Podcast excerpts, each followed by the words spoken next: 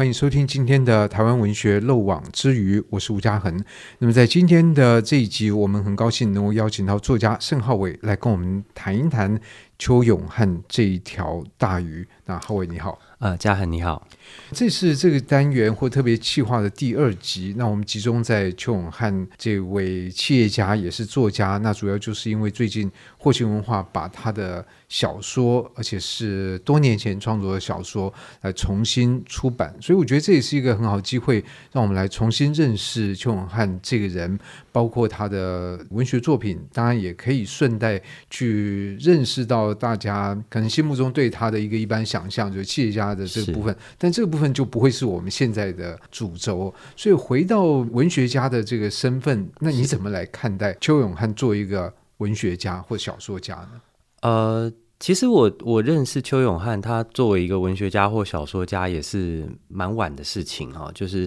我大学念的是日文系，所以我最早知道邱永汉还是跟他的这个日语教育那个永汉日语这个相关是有关系的。那是到了蛮后来去接触台湾文学史啊这些知识之后，才发觉说，哎，邱永汉他是有过文学创作的期间，这样。因为我是这一套书的责任编辑哈，霍勤文化请我来做外编这样子。呃，我其实，在实际编这一套书之前，我接触没有那么多，我顶多就是在前一阵子这个春山有出那一套白色恐怖小说选，它里面有选邱永汉的《香港》这一篇。那我大概就是那个时候看过这样，这一次编这本书算是比较全面的看他这十六篇哈精选的作品。他这个其实是在日本，它是大概九零年代出的一本精装本，厚厚的这样子。它是原本叫短篇小说杰作选了啊。但是因为日本的这个短篇小说篇幅的认定跟台湾可能不，不一样吗？呃，有些时候字数不一定一样嘛，哈，因为而且还有再加上翻译字数会有差别的关系，中间也有几篇是比较中长篇这样，所以我们后来就决定把那个中短篇这个词拿掉，就怕有一种误解。对对对，想说因为香港其实是蛮长的哦，光看页数，它这次占了一百六十多页，的确，的确好像跟我们一般想短篇小说不太一样。对对对，但是我这次读完。他这全部的作品之后，我蛮意外的哈，因为我们这次出版分成上下册嘛，这个篇目的顺序刚好是他这个日文原版的顺序，可是呢，刚好不知道是他在编排的时候他就想好了还是怎么样，就是刚好呢，我们切在上册，我们收录了《偷渡者手记》、《华侨》、《客死》、《浊水溪》、《检察官》、《雇员》这六篇，刚好上册这六篇都是跟台湾有关的题材。然后刚好这六篇的篇幅跟下册所有的篇幅加起来就是差不多，因为那个量体太大了，我们就在想说要不要分上下册。那如果要分的话，要从哪里为那个断点去切？诶，结果刚好台湾题材这个部分结束就可以变上册。那下册有香港惜别亭、毛泽西头颅。冗长的战争、看不见的国境线、赤足、伞中的女人、太公望跟石头，这样十篇，呃，比较多是篇幅短的哈，算字数大概一万两千到一万五千左右这样子的长度，比较多是以香港或中国为题材的，就是那个广东地方的乡野传奇啦，哈，或者是东南亚的，或者是就是香港这篇他在香港流亡做生意的经历，所以就我比较意外的是下册这一本。他让我看到说，邱永汉他的面向其实是真的蛮广的，就如同那个书名《看不见的国境线》，他是有一点点超脱这个国境的。所以回到嘉恒刚一开始讲的这个问题，就是说台湾文学漏网之鱼这一件事，我其实也觉得蛮值得玩味的哈。他当然是台湾出生的人没错，可是他的文学活动。因为那个时空状态，他不在台湾，然后他的文学题材，他作品的内容，其实还有使用的语言，对，还有使用的语言，其实有很大一部分也是非常广阔的，就是甚至就给予整个亚洲这样子。所以，我我觉得这是一个很很值得去思考的问题。我不是直接说他是或不是台湾文学，而是说我觉得看邱永汉反而。可以帮助我们去打开这些想象哈，就是如果它是台湾文学的话，那这个台湾可能不是一个往内封闭的哈，只是单纯在一个岛上的台湾，而是一个以台湾为中心辐射到整个海洋啊，这种广阔的台湾的想象。哦，我觉得这是我读他小说很有趣的一点。不过你刚刚其实提到有一个也蛮有趣的，就是说他的这个作品在日本九零年代出版过。他的这里面的这些小说，第一次发表写下这个日期时间点，大概是在五零年代中期到六零年代初期。具体就是一九五五到一九六零年左右，大概不拖这个时间。那他自己本人也是大概在六零年代之后，他就不太写文学作品了，就开始转往投资实业界，然后就变成日本的股神赚钱这样子。但是因为他的著作其实非常多，我们去找邱永汉的生平著作目录哦，他自己列出来的写了三四百种书哦，我都想说哇，这个是。怎么写的哈？一年一年至少要写三五本吧哈。不过可能就这个文学创作，它是困难的。对，叫他写这个，比如投资啊或者对，等于像喝开水。我在想，可能也有很多是，比方说记者访问他，然后有写手帮他打字。我我不知道啦哈，不晓得这样说他会不会 不高兴。嗯、但总之，因为他的这个著作量是非常大的，那所以他在出版市场一直一直是知道这个名字，只是说不是以。文学人的面貌，知道这个名字，知道他是会一直写东西，所以到了呃九零年代之后，好像他就有点想要把他的这个文学再做一个重新介绍嘛，就是重新告诉大家说，我其实在几十年前有过这一面的这种感觉，所以就在日本出了这个书的原文版这样子，那他就把这些集结起来。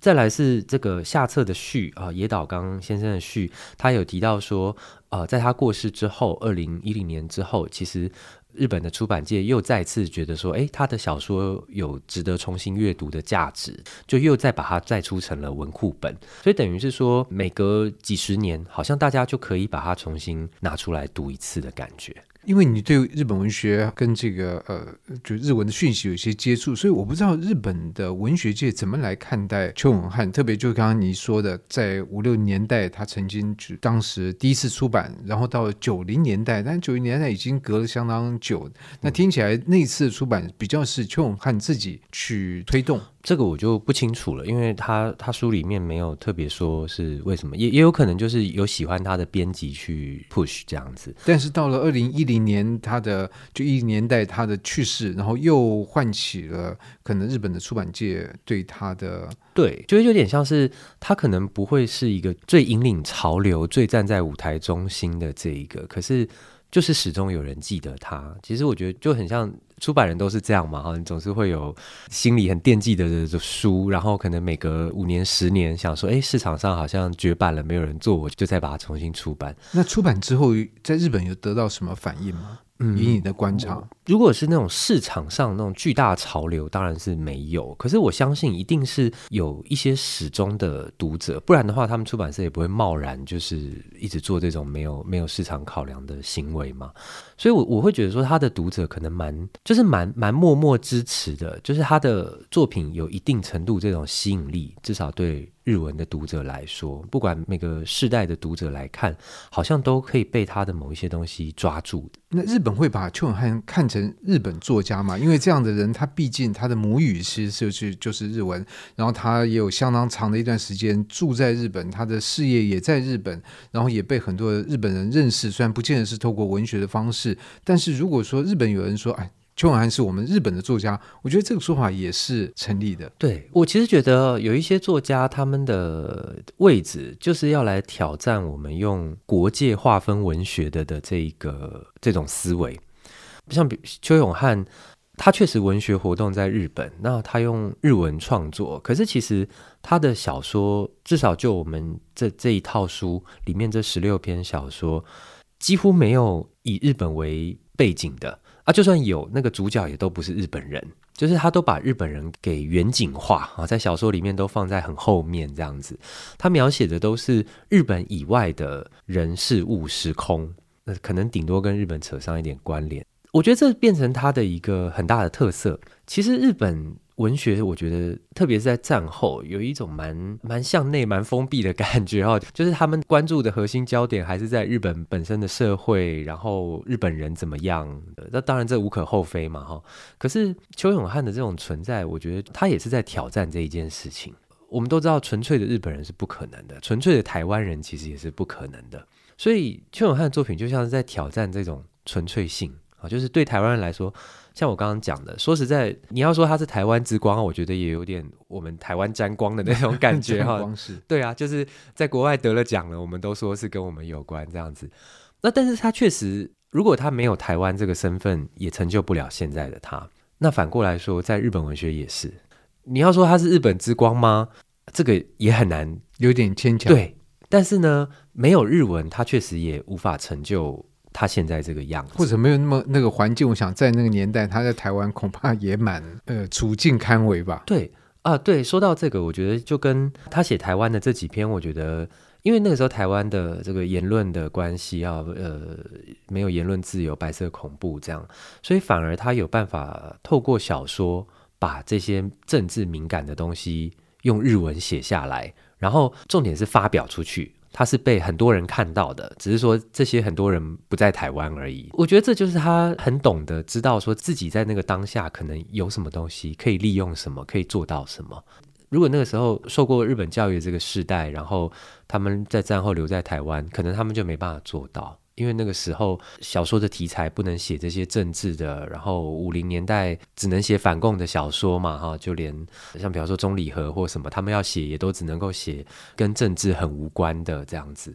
反而是邱永汉他逃亡到日本，逃亡到日文的这个空间里面，获得了一些自由。可是他这个自由有代价哈，就是他可能就是有离乡的寂寞，然后就是得要从此。抛弃国籍，或者是说不能觉得说自己是一个台湾人，或自己是个日本人这样子去活动，这样。对，而且我觉得这样的自由。但另外一个代价就是，我们会再来重新看待邱永汉的作品，会觉得他就是站在一个很奇特的定位。因为你说他是日本人，但其实他是另一种日本人，因为他是台湾的日本人。对。然后写的不是，就像刚才浩伟所说的，不是以日本的东西为题材，所以这使得他的作品是日本作家，但同时也也可以说他并不是一个标准的日本作家。那我想这样的状况也会发生在当我们说邱永汉是台。台湾作家的时候，那到底他是什么样意义的台湾作家，以及他到底能不能算台湾的作家？那我想这一点呢，我们会在下一集的台湾文学漏网之鱼来再跟大家请浩伟来谈一谈。那今天就谢谢浩伟，好，谢谢嘉恒，谢谢大家。以上单元由数位传声制作。